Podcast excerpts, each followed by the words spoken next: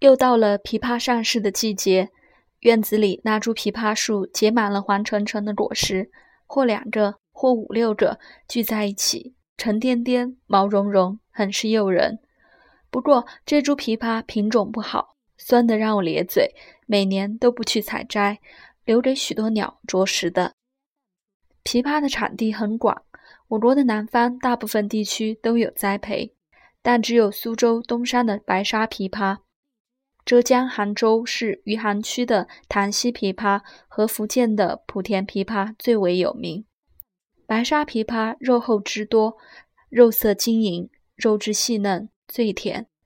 檀溪枇杷色泽金黄，果大肉厚，汁多味甜，甜酸适口。莆田枇杷品种达一百多种，其中解放中果皮橙红一波，毛绒多，锈斑少。气味香甜，一方水土养一方人，也造一方物。大自然造就了千奇百态、千滋百味的植物。吃水果讲究产地品种，用中药更应该讲究道地质量。大黄是青海四川的好，岳美中先生曾说过：“如用华北大黄，吃了肚子疼。”黄芪是内蒙、山西的好。七十年代，我们用过本土种植的黄芪，用一两也还也不如用三钱的内蒙黄芪。白术是浙江、江西、安徽的好，特别是浙江余潜天目山区的余术，气味清香，令人不饥不渴，是健脾益气的上品。附子。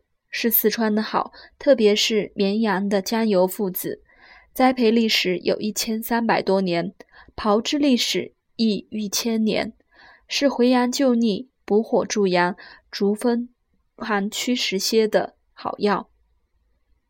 我的那些已故的老中医们，在处方上会注明杭白芍、云茯苓、川雅莲、毛苍术、台乌药、新会皮。鹿打参等，因为这是传统的经验，好的疗效离不开道地药材。不过话是这么说，现实也令我们尴尬。处方开出去，不知此方流到哪里去配，药店到底能否给道地药材，我们无法把控。所以我希望有自己的药房，就如当年刘宝仪先生有自己的实验药房“柳志荷堂”一样。每次进药，药剂师能清楚地告诉你每种药材的产地、加工炮制情况、药材质量和建议用量。我也希望国家要下力气管好中药材，如管烟草一样。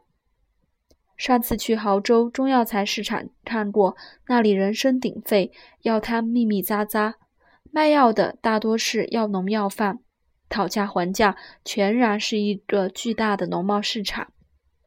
各种中药材的品种、种植、采集、加工、炮制的环节甚多，能否有一种从田头到口头的中药材质量监控？